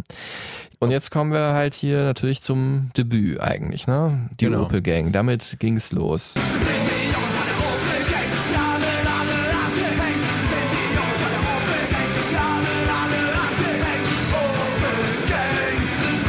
Ja, damals aufgenommen in Bochum-Langendreher, wo Opel ja auch ansässig war. Dieses erste Album drückt eigentlich so eine Rotzigkeit aus in Richtung, äh, ihr erklärt uns, die Punkbewegung ist zu Ende, das interessiert uns aber nicht und deshalb lebt es eigentlich weiter. Und ähm, wir machen das aus Spaß und wir denken auch nicht drüber nach und wir hobeln und schustern die Lieder zusammen, musikalisch und auch textlich, aus dem Stand, aus der Lameng. Und wenn das einen Charme hat, dann sicherlich diesen der Sorglosigkeit und der Naivität. Ja, so kannst du nicht äh, ein Leben lang ähm, durch die Gegend stolpern. Das wird dann irgendwann irgendwann einfach äh, unwahr und auch nicht unehrlich. Ja, und Opel ähm, hat man direkt viele Assoziationen im Kopf. Ich- finde es jetzt interessant. Ich muss an Bilderbuch denken, die Band, die auch viel mit Slogans und Markennamen arbeitet. Da muss ich aber eher an Lamborghini denken aus dem Video, Genau. ne? Maschinen, ja. Maschinen, um, um halt bestimmte, es hat mir Maurice vom Bilderbuch mal erzählt, ähm, wenn du irgendwie Coca-Cola sagst, hat jeder schon ein Bild im Kopf. Oder ein Geschmack im Mund. Ja, und du musst gar nicht viel machen und das ist halt das, das Tolle an Marken und dadurch auch an äh, Kapitalismus und an Konsum, ne? dass, dass diese Dinge aufgeladen sind mit Inhalt. Und das haben die Hosen auch oft gemacht, muss man sagen. Ne? Ja, wir haben ja schon Bommalunda gehabt. Campino heißt Campino. Äh, Opel und Jägermeister kam ja nachher noch und ja. Genau. Und Opel aber ja auch aus, hier aus einem ganz bestimmten Grund. Also diese Sache mit Marken ist eine ganz schwierige. Schon das Album Opel Gang äh, ist natürlich auch den Leuten bei Opel zu Ohren gekommen und die haben sich erst geschämt. Ja. Die Autofirma Opel fand das ganz scheiße, was wir da gemacht haben und konnten es aber nicht richtig verbieten lassen. Aber ähm, so da wäre niemals irgendwas gelaufen, so dass sie von wegen, die wären nett oder die würden uns einen Opel zur Verfügung stellen für eine Tour oder irgendwas. Ja, die waren einfach nur sauer auf uns, weil das Image der Marke besudelt wurde. Ja. Äh, viel später kamen die dann an und wollten äh, ein Lied für eine Opel-Werbung haben, was wir natürlich nicht freigegeben haben, weil wir nichts mit Opel zu tun haben wollen, in dem Sinne. Jedenfalls nicht mit der Geschäftsführung, sondern uns die Idee des Autos als, als ähm, heißgemachte Schüssel für den Kleinbürger oder für den möchtegern Porsche-Fahrer, das fanden wir schon geil. Ja, und, und die ganzen, die ganze Haltung irgendwie, nicht viel zu haben, aber das Beste draus zu machen aus seiner Karre. Es geht für einen Ford Capri genauso, es geht letztendlich für jedes Auto. Das wollten wir mit dem Lied ausdrücken. Wir hatten überhaupt nicht an die Marke gedacht. Dass die Toten Hosen äh, als Punkband in Deutschland durchgestartet sind und anerkannt wurden, das lag natürlich einmal daran, dass sie in ihrer Szene um das ja, heutige Stone, ich weiß gar nicht, ob es noch so heißt, in der Düsseldorfer Altstadt, damals der Ratinger Hof, äh, gefeiert wurden. Da hingen sie ständig ab und ähm, ja, haben daraus so eine, äh, hat sich daraus so eine Clique entwickelt, die um, mit der Band mitgereist ist. Aber ein das anderes. Düsseldorfer Studio 54 sozusagen. Genau, aber genau da haben damals sich auch Kraftwerk getroffen. Also es war Und einfach, nur, Duff. war einfach nur ein paar Jahre später, ja. Ähm, aber es hatte auch mit einem Umweg äh, über England zu tun. Nämlich, wenn England sagt, dass das cool ist, dann ist das cool. Und wer ist in Und England? wenn Radiomoderatoren sagen, dass was cool ist. dann solltet ihr ganz besonders zuhören. Und wer ist in England natürlich der coolste, der coolen, der coolste, der coolsten Radiomoderatoren? Das war natürlich immer John Peel, inzwischen leider verstorben. Der englische Klaus 4. Der hat äh, die Band 1984 nach London eingeladen in seine Show und äh, Da wusste man dann aber echt schon, ey, jetzt geht's hier richtig ab, ne? Also es war jetzt nicht einfach mal so kurz irgendwie im englischen Radio. ja und ja Campino erinnert sich, wie das damals war. Ja, das war natürlich toll. John Peel war für alle aus meiner Clique, für mich sowieso ähm, unersetzbar. Ein absolut cooler DJ, der äh, über BFBS äh, die Bananenrepublik Deutschland mit der neuesten, frischsten Musik aus London versorgt hat. Ja. Und man hörte dann diese von ihm total frisch zugesandten Scheiben. Jede Band in England hat ihn als erstes versorgt und Stunden nachdem die auf dem Markt waren, liefen die bereits in der John Peel Show die Sachen. So habe ich die Lurkers das erste Mal gehört. Ja. Äh, viele Bands, Stiff Little Fingers, die Undertones hat er regelmäßig gespielt. Und äh, also ich wartete förmlich äh, immer auf diese Samstagabendstunde mit John Peel, um mich dann mit neuen Sachen zu versorgen. Und ähm, die Diaspora Deutschland ist durch ihn jedenfalls immer auf Stand gewesen mit London. Irgendwann haben wir dann äh, ihm einen Brief geschrieben und haben die Tote Hosen Single Reisefieber da reingelegt. Und ich höre samstags abends wieder die John Peel Show und plötzlich sagt er dann, ja, well, I got this record from Düsseldorf and funny guys here playing this song Reisefieber, meint er. Also von wegen so ein paar seltsame Figuren aus Düsseldorf hätten ihm die Scheibe geschickt und er würde die jetzt auch spielen und er würde sie sogar nochmal spielen, aber nur wenn wir ihm inzwischen äh, gestehen würden, woher wir die Melodie geklaut hätten, ja. Und äh, dann lief das Lied da im Radio und ich bin vom Stuhl gefallen. Ne? Und sofort am nächsten Tag einen neuen Brief an John Peel, von wo wir das Lied alles zusammengenagelt hätten. Er hat das tatsächlich nochmal den Brief vorgelesen und nochmal gespielt. Und dann entwickelte sich so eine kleine Freundschaft. Der hat uns auch mal in Düsseldorf besucht und ist äh, mit uns äh, Bommerlunder trinken gegangen. Und irgendwann kam dann die Einladung, ob wir nicht nach London wollten und äh, für seine Radioshow dann so eine äh, Session einspielen würden. Was wir auch gerne getan haben. Teilweise englische Texte gesungen, teilweise deutsche. Ich weiß noch, dass er eigentlich mehr auf die deutschen Sachen gestanden hat. Wir hören jetzt kurz den Song, äh, den äh, Klaus 4 hätte ich jetzt fast gesagt. John Peel äh, damals. Klaus Peel oder John Peel. Könnt beides sagen. Den er damals gespielt hat, das ist Reisefieber vom auch Debütalbum Opel Gang.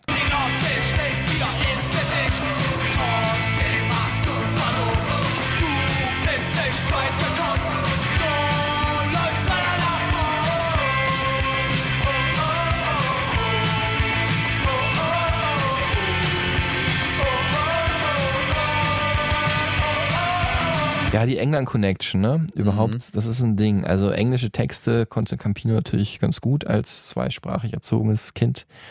Ähm, wenn gleich, ich finde, wenn er englische Begriffe ausspricht, hören sich die O's und U's immer so ein bisschen anders an. Wahrscheinlich ist es der ähm, Scouser Akzent, also Ich finde auch er hört sich heißt. komplett anders an, Ja. wenn er singt. Ja, das stimmt. Ähm, englische Texte, ne, es gab es ja immer mal wieder. Pushed Again war ein großer Hit, weil das halt für einen ja, englischsprachigen Kinofilm mit englischem Soundtrack hatten sie dann auch einen englischen Song passenderweise aufgenommen und natürlich ganz bekannt die äh, Learning English Sachen. Lessons, ja genau. Genau, 1991 hat es damit angefangen.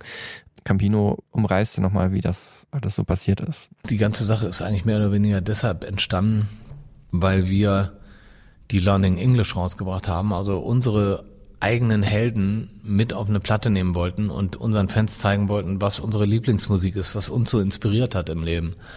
Und äh, diese Scheibe ist dann, weil sie auf Englisch war, eben weltweit veröffentlicht worden und war dann plötzlich in Skandinavien in den Charts und äh, hat sich in Amerika verkauft.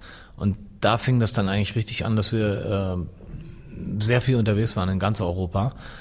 Hinzu kam, dass wir manche Länder hatten, Polen, Ungarn, Tschechoslowakei, da sind wir schon sehr früh hingefahren. Und es tat uns einfach leid, dass die Leute die Musik zwar mochten, aber Deutsch nicht gut verstanden.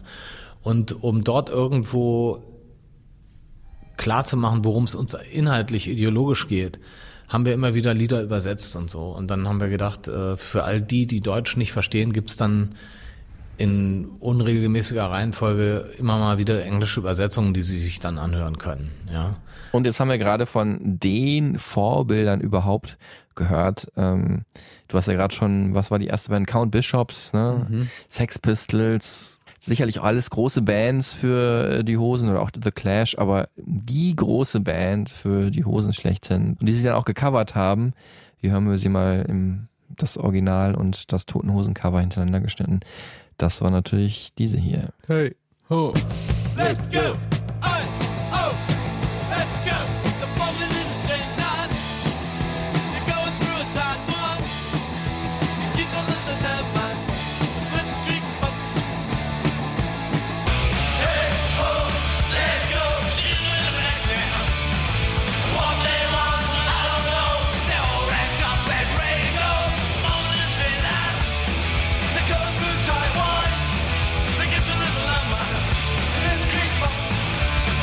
Ramones. Wahnsinn.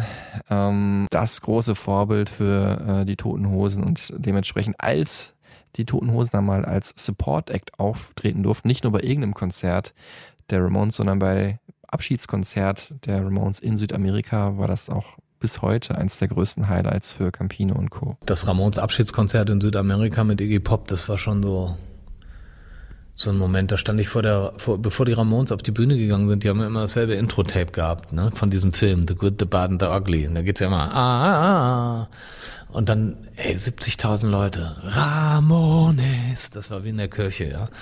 Das war, da bin ich echt weich geworden. Das, das war der Oberhammer. Die Ramones, eine der größten Punkbands aller Zeiten aus New York City. Ähm, Die archetypische Punkband einfach.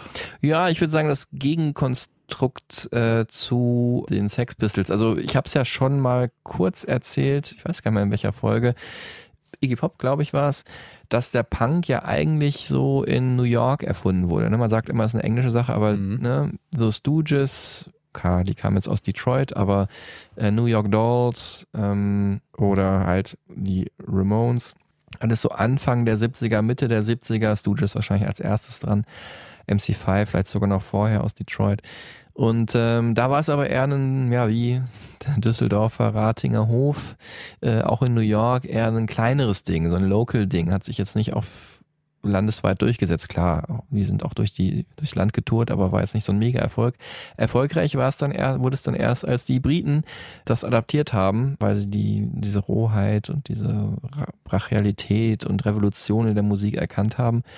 Ähm, da sind die Briten ja eh immer, was Musik und auch Fashion angeht, ganz weit vorne. Und dann wurde es über die Sex Pistols und auch The Clash zu einer internationalen Bewegung 1977. Und dann kam es auch eben nach Düsseldorf. Und die Sex Pistols wurden ja dann auch ähm, nochmal mit einem anderen Coveralbum zitiert. Genau. Ähm, nämlich mit Nevermind the Hosen. Im Bezug nehmend auf Nevermind the Bollocks. Ähm, Here's the Rote Rosen. Also unter dem Alias Rote Rosen haben sie da ironischerweise dann äh, deutsche Schlager als Cover aufgenommen in Anführungszeichen verrockten Versionen, wie man damals wahrscheinlich im Radio gesagt hätte.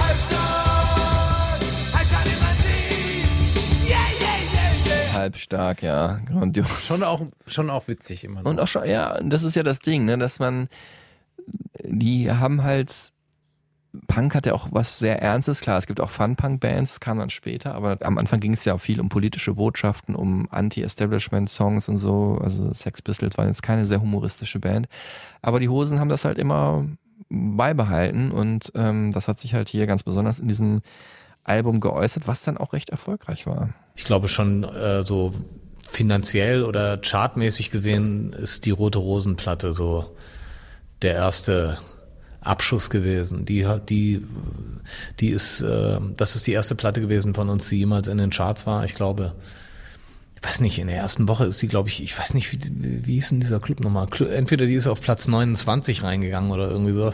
Jedenfalls die Chartposition hatte genau was zu tun mit so einem kleinen Bordell in der Großbärenstraße, wo auch Heino wohnte. Und wir wohnten alle bei Heino an diesem Tag. Und dann äh, war die Platte, sagen wir auf, auf 29 und unten gab es diesen Club 29 und dann haben wir alle gesagt, also da muss gefeiert werden, der Chart-Einstieg. Also sind wir da alle reingegangen in so ein Rotlichtbar, so eine ganz schlechte, drittklassig. Und mit allen Klischees. Wir hatten kaum mehr Geld als jeder ein Bier und, und Kuddel hat sich direkt in eine Frau verliebt und wollte die da rausholen, so diese, du, ich hol dich hier raus, so diese Nummer.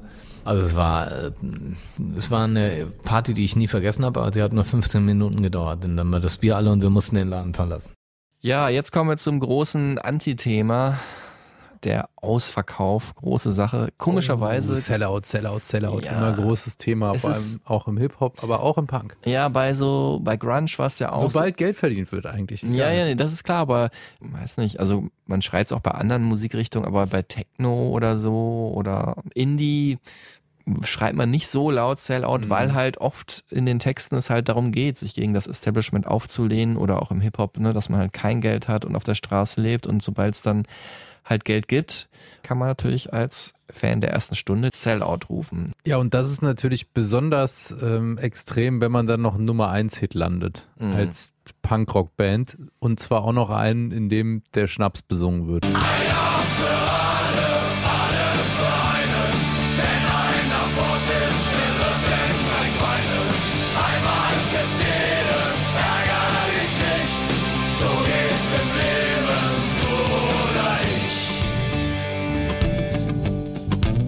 zehn kleine Jägermeister. Das war tatsächlich der Nummer 1 Hit. Äh, hier ist das, was Campino davon denkt. Das erste Mal, dass ich gehört habe, also jetzt werden die Toten Hosen aber ein bisschen kommerziell, das war, als unsere zweite Single rauskam und äh, mit einer Auflage von 5000 Stück und eine Fernsehsendung äh, hieß äh, Zwei Bands, zwei Welten.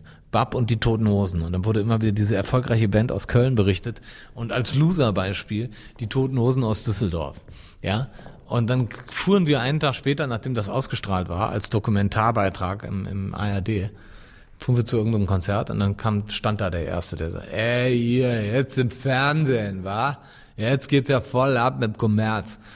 Und insofern lebe ich mit diesem Vorwurf eigentlich äh, wenige Tage nachdem wir uns gegründet haben, so. Und immer wieder mal von ein oder zwei Idioten, aber die Mehrheit der Leute hat immer noch geschnallt, ähm, dass das eigentlich nicht möglich ist, sich 25 Jahre zu verstellen, ohne dass es einer merkt. Ja. Was mich an dieser Stelle interessieren würde, könnt ihr gerne mal kommentieren oder auch äh, Kolja kann das gerne nochmal nachreichen.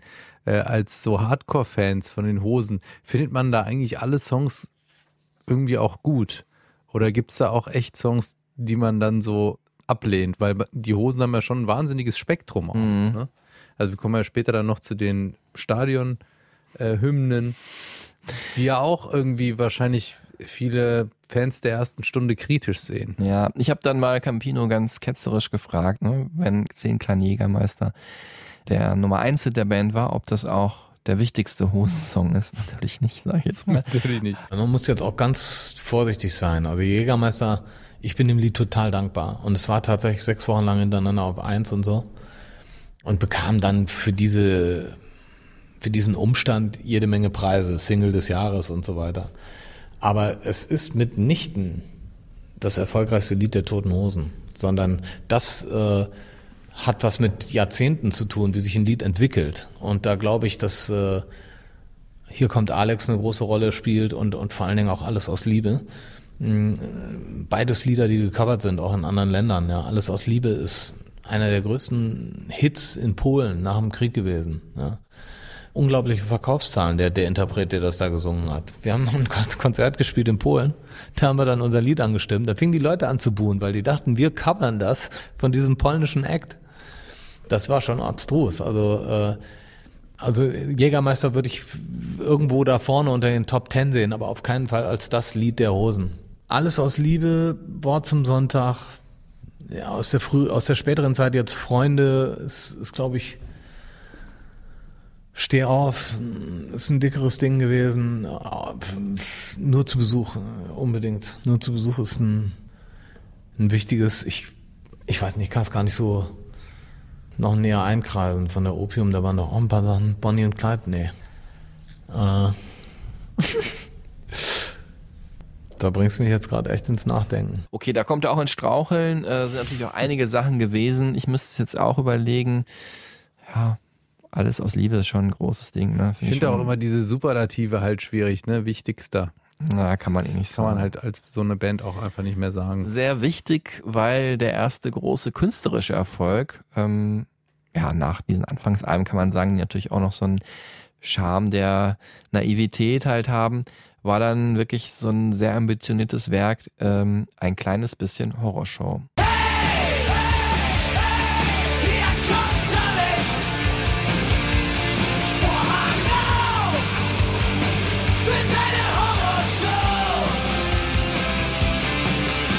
Jeder kennt, hier kommt Alex wahrscheinlich. Mhm. Aber ich weiß gar nicht, ob dann so viele, wie den Song kennen, auch wissen, wer dieser Alex ist. Mhm. Ich Ähm, wusste es lange Jahre ich auch wusste nicht. es auch nicht. Aber ich habe es schon vor ein paar Jahren mal gelesen. Ist nämlich äh, inspiriert von Clockwork Orange von Anthony Burgess. Ähm, sagt man das so eigentlich, Burgess? Mhm. Ja. Ne?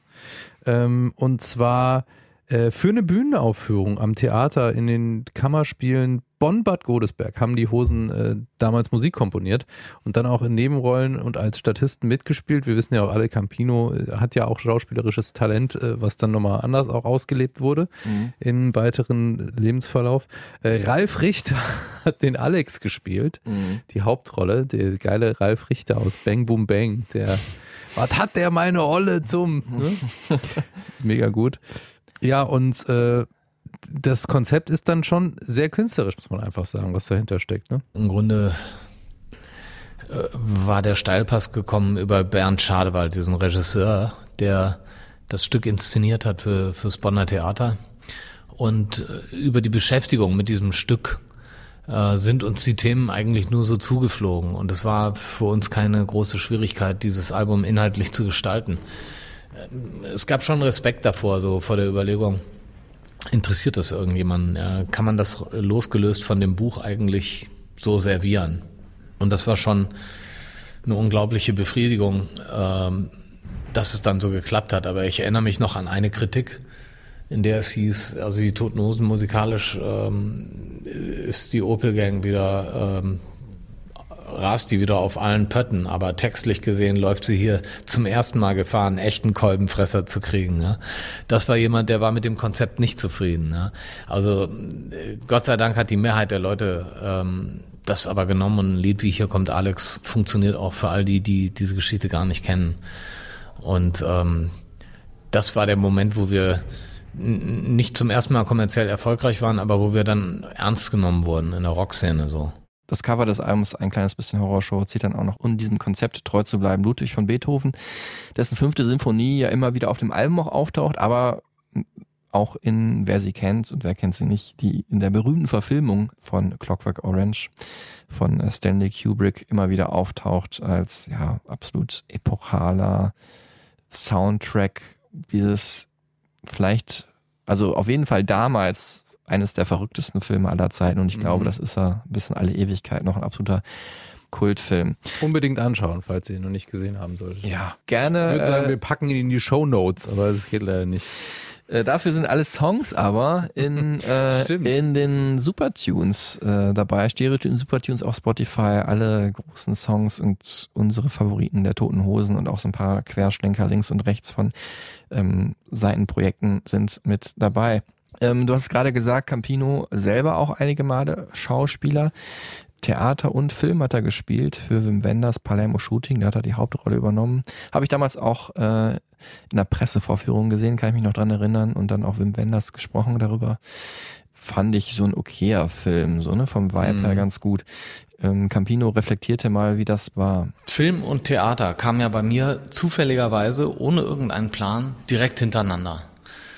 Theater war schwer, nicht wegen der Rolle oder weil man da was zu lernen hatte, sondern also was Text angeht, sondern äh, im Umgang mit den anderen Menschen da, mit den Kollegen. Ja, ähm, es war für mich schwer zu verstehen, dass es im Theater letztendlich auch jedem einzelnen Schauspieler um den Applaus geht, den er für sich holt. Ja? Die Kuh erstmal selber vom Eis ziehen. Es gibt eine Applausordnung, gegen die nicht verstoßen werden darf. Ja? Jeder kommt einzeln raus, holt sich seine Klatsche ab. Und so ähm, bildet sich auch eine Hierarchie daraus, wer da was zu sagen hat und wer nicht. Ja? Beim Film muss ich sagen, ich habe früher hin und wieder ja in irgendwelchen Nebenrollen oder Jugendfilmen mitgespielt. Da ging es eigentlich auch immer scheiße zu. Ja, das war auch immer eine miese Atmosphäre. Und äh, in der Schlussgraden sozusagen meines schauspielerischen Schaffens äh, durfte ich dann doch nochmal an einem Projekt teilnehmen, was vom ersten Tag bis zum letzten Tag Spaß gemacht hat. Und äh, wenn es nach mir ginge, würde ich den Film heute noch drehen. Ja, und er müsste nie gezeigt werden. Ja, ist mir alles wurscht.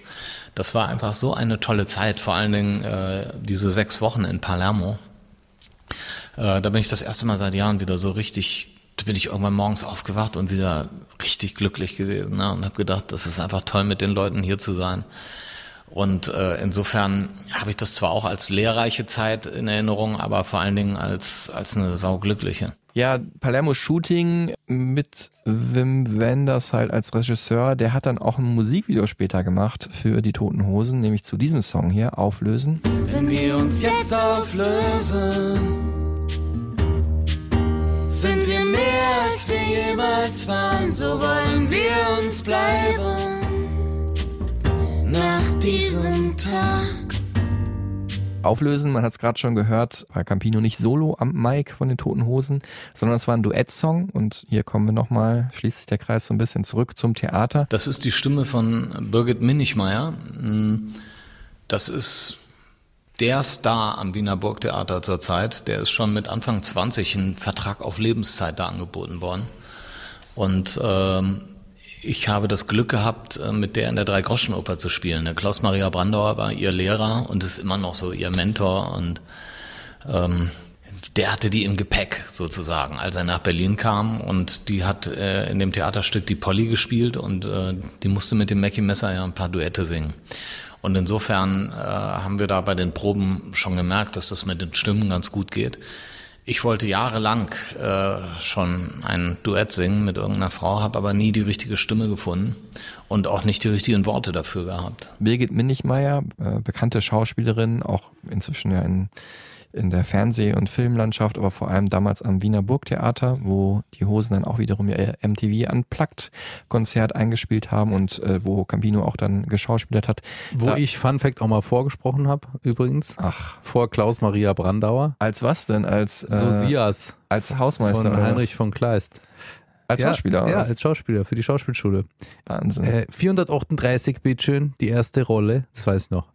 Und da war ich total eingeschüchtert und war sehr schlecht und bin dann auch nicht in die nächste Runde gekommen. Mhm. Und dann habe ich es noch dreimal in anderen Schauspielschulen probiert und gemerkt, dass ich kein Talent habe. Ich war mal, ähm, habe mich als Regisseur beworben am Mozarteum. Wirklich? In Salzburg, ja. Jetzt oh, kommt's raus. Ich dich hier alles rausfinden. Ja, Wahnsinn. Und auch dann gemerkt, dass du kein Talent hast, oder? Kein äh, Bock? Also Talent hat, hat, wahrscheinlich ja jeder, aber hm, ich hatte einfach nicht. dann nicht den Biss, Schauspieler zu sein. Ich fand das alles, es war mir auch zu viel. Eingeschüchtert, glaube ich, ja. war das Ding. Und ich war froh, auch als ich da wieder raus war. Und ich hätte natürlich mich gefreut, wenn sie sich angenommen hätten, aber ich wusste schon, dass das nichts wird. Ähm, aber kommen wir zurück zu. Schön, dass du es nicht gemacht hast, sonst wären wir heute nicht hier. Das ist doch, ist doch schön, dass es so gekommen ist, wie es gekommen ist. Und ja, Birgit Minichmeier, welche Rolle sie in Campinos Leben gespielt hat, wissen wir nicht genau, aber auf jeden Fall hat sie eine entscheidende Rolle gespielt an einem der wichtigsten Songs der Toten Hosen, dem großen Song der letzten zehn Jahre der Band, ähm, der Stadionhymne schlechthin, Tage wie diese. An Tagen wie diese.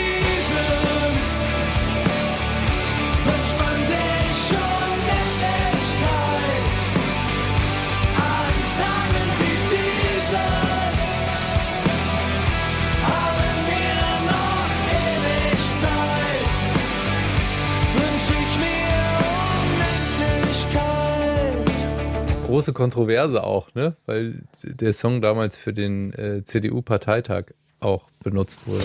Ja, berechtigt. Also ich finde auch wie bei äh, Donald Trump, der ja You Can't Always Get What You Want von den, von äh, den Rolling Stones Brücke zur letzten Folge, benutzt hat. Ähm, so politische Sachen, das muss man absichern, ob derjenige, von dem der Song ist, dann auch wirklich hinter der Politik steht. Aber ne? die Angie hat sich ja entschuldigt, ne?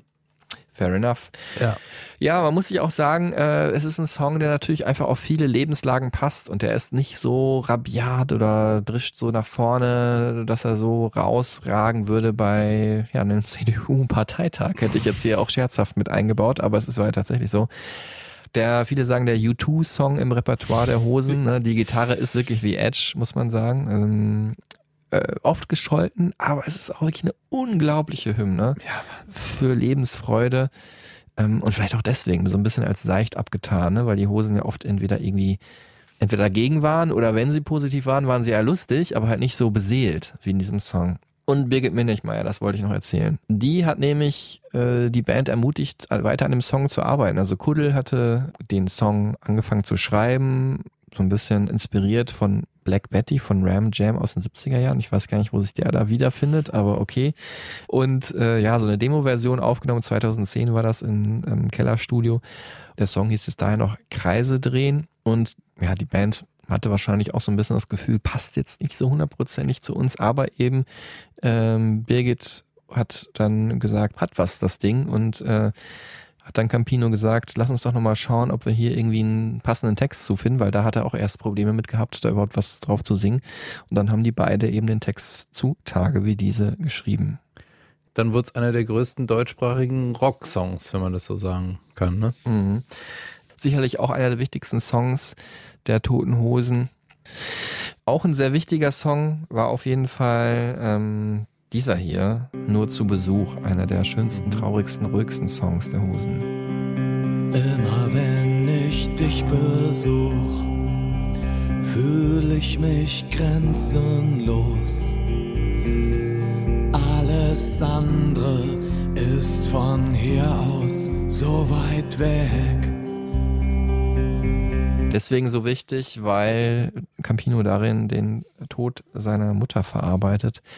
Ähm, ja, was äh, kann es Trauriges geben? Ne? Also er singt da, wie er den zum Friedhof kommt und den natürlich nach einer Zeit wieder verlässt und aber in den Gedanken immer noch bei ist. Es geht nach wie vor bei diesen Liedern nicht darum, jetzt zu sehen, was bei uns mit unserem Seelenleben gerade geschehen ist, sondern äh, das sind alles auslösende Momente und wir hoffen, dass äh, die Menschen davon berührt werden und damit was anfangen können auf, aufgrund ihres Lebens. Ja? Und das muss dann dieselbe Rechtfertigung haben wie unsere Erfahrung da drin. Ähm, ich versuche also alles, was ich erlebt habe, zwar als Auslöser in diesen Texten zu haben, aber ich versuche nicht hier eine Seelentherapie zu starten und, und mein Gefühlsleben vor den anderen Leuten auszubreiten und das ja, möchte das auch nicht diskutiert haben. Mit Trauer mussten sie sich aber ja immer wieder auch beschäftigen, äh, auch in verschiedenen Zusammenhängen.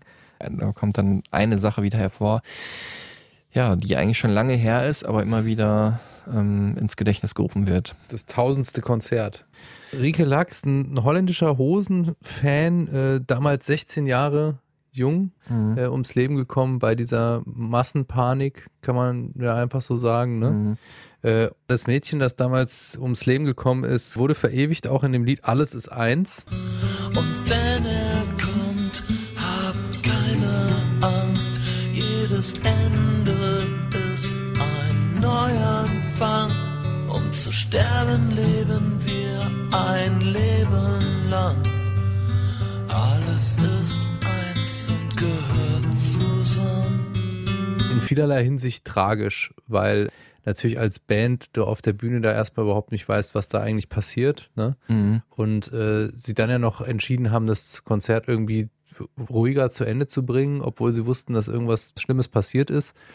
Ähm, das schon auf jeden Fall einer der absoluten Tiefpunkte, die man in so einer Karriere überhaupt haben kann. Es gab viele Tiefpunkte. Immer wieder flackert bei diesen Rückblicken dann das tausendste Konzert auf, wo das Mädchen zu Tode kam. Ähm, das ist sicherlich ein Unfall gewesen, aber ein schockierender Moment. So, weil wir eigentlich mit unserer Musik immer das Leben transportieren wollten und den Spaß und so. Und plötzlich warst du mit einer Situation konfrontiert, die, die, die du dir nicht in schlimmsten Träumen ausgemalt hast. Mm. Aber auch das sind Sachen, die gehören halt zum Leben dazu. Also der Moment der totalen Freude und des, der totalen Enttäuschung, die liegen manchmal so nah aneinander und so war es eben auch an diesem Abend. Das macht dich dann überhaupt erst zu der Person, die du dann nachher bist. Ja, nur mit Naivität und Leichtigkeit geht's eben nicht. Ansonsten ist das immer so ein Spielchen, was nicht viel bringt. Also durch die Fehler machst du nochmal gewisse äh, Veränderungen durch und durch Dinge, die dich aus den, aus den Achsen holen, die dich wirklich sogar erschüttern in deinen Grundfesten durch diese Dinge wirst du vielleicht auch nochmal ein anderer Mensch, als du es bist. Und äh, da ist dann immer Hand in Hand mit der Katastrophe auch die Chance. Ja? Solche Momente sind immer auch gleich Chance. Wir wollen aber jetzt diesen, diese schöne, schöne hoffentlich Folge nicht auf so einer traurigen Note beenden, sondern mit, ja, schon bei den Fans, jetzt bleiben bei euch ja auch, wenn ihr Hosenfans seid und hier zugestaltet habt und hoffentlich weiterhin äh, überzeugt seid, dass wir auch einigermaßen das Richtige erzählen. Also ihr liebt nicht nur die Hosen, sondern die Hosen lieben auch euch und hier ist der Beweis von Campino. So Momente, weißt du, dann spielst du irgendwie in, äh, in Belgrad und vor dir ist der Typ, der letzten Dienstag an der Altstadt, der an dir vorbeigegangen ist, ohne dich anzuquatschen. Und der lächelt dann nur und dann sagst du ja mal, was, was du da nicht, habe ich dich nicht gesehen vom Partner? Ja, ja. So, und dann fährst du weiter bis drei Tage später in, äh, in Rostock oder in Budapest und der Typ steht schon wieder da. Ja? Und dann stehen die auch in Südamerika und so weiter und so fort. Und das ist dann auch, wenn die dann mit nach Buenos Aires gekommen sind, äh, meistens sind wir da länger in der Stadt, Tage vorher, Tage nachher. Es gibt immer noch ein Mystery-Konzert. Und dann siehst du irgendwelche Deutschen da in einem Café und du weißt ganz genau, dass sie für dich darüber geflogen sind. Dann setzt du dich auch hin und da waren schon lustige Abende bei und so. Also, also Fans möchte ich möchte es nicht mit Fans nennen, einfach nur Begegnungen. Ja? Begegnungen mit anderen Menschen, mit Leuten, die irgendwo, die du so kennengelernt hast. Deshalb, das hat, das war das Bewegendste. Ja, und Que Pasas in äh, Argentinien vielleicht. Hola Guapas. Hola Guapas und Guapos. Äh, ganz viele Fans gibt es ja in Argentinien vor allem, Hosenfans. Ja, das ist ja auch so ein Phänomen, Präglobalisierung, dass Toten Hosen in Argentinien einfach eine Riesennummer sind. Wie das kam, hören wir jetzt hier. Argentinien ist eine ganz eigene Love Story letztendlich, die ein, ein ganz wichtiges Kapitel in, in unserem Dasein ausmacht. Denn es ist für uns auch der Beweis, dass es theoretisch überall auf der Welt geht, wenn die Vorzeichen stimmen. Ne? Die Argentinier lieben Europa, die lieben harte Rockmusik. Sie sind jetzt nicht unbedingt England fixiert, allein schon wegen dem Falklandkrieg und so. Und die haben uns mit offenen Armen aufgenommen. Und wir waren eine der ersten Bands, die nach dem Zusammenbruch der Dis Diktatur Ende der 80er, die da hingefahren ist. Und das haben die uns nicht vergessen. Ja, die, unsere erste Tournee in Argentinien, die war noch so, dass man aufgefordert worden ist, unbedingt zu jeder Zeit seinen Personalausweis beizuhaben, weil wenn du da ohne Ausweis abgegriffen worden bist, bist du direkt ins Gefängnis gewandert. Und es gab noch unheimliche Restriktionen und so. Es war eine, war eine taffe Zeit. Und schon diese erste Reise war so beeindruckend, dass wir zwei Jahre später wiedergekommen sind und dann nochmal zwei Jahre später. Und im Gegensatz zu der Mentalität der Menschen hier, die so sagen würden, ach Mann, jetzt sind die schon wieder da, die habe ich doch vor zwei Jahren gesehen, also das lasse ich heute mal aus, lief das in Argentinien eher so, dass sie sagten, ey, Wahnsinn, die Toten Hosen vergessen uns nicht, ja, die kommen ja doch wieder. Und insofern hat sich eine echte Freundschaft aufgebaut. Wenn ich nach Argentinien fahre heute mit der Band, dann sind da mindestens 50, 60 Leute, die wir kennen von den alten Touren und die uns begrüßen wie Freunde und die uns auch alle irgendwie einladen zum Abendessen nach Hause. Und ähm, wir haben uns, weil wir damals überrascht davon waren, auch wahnsinnig darauf eingelassen, ja, auf diese Warmherzigkeit, auf die Direktheit.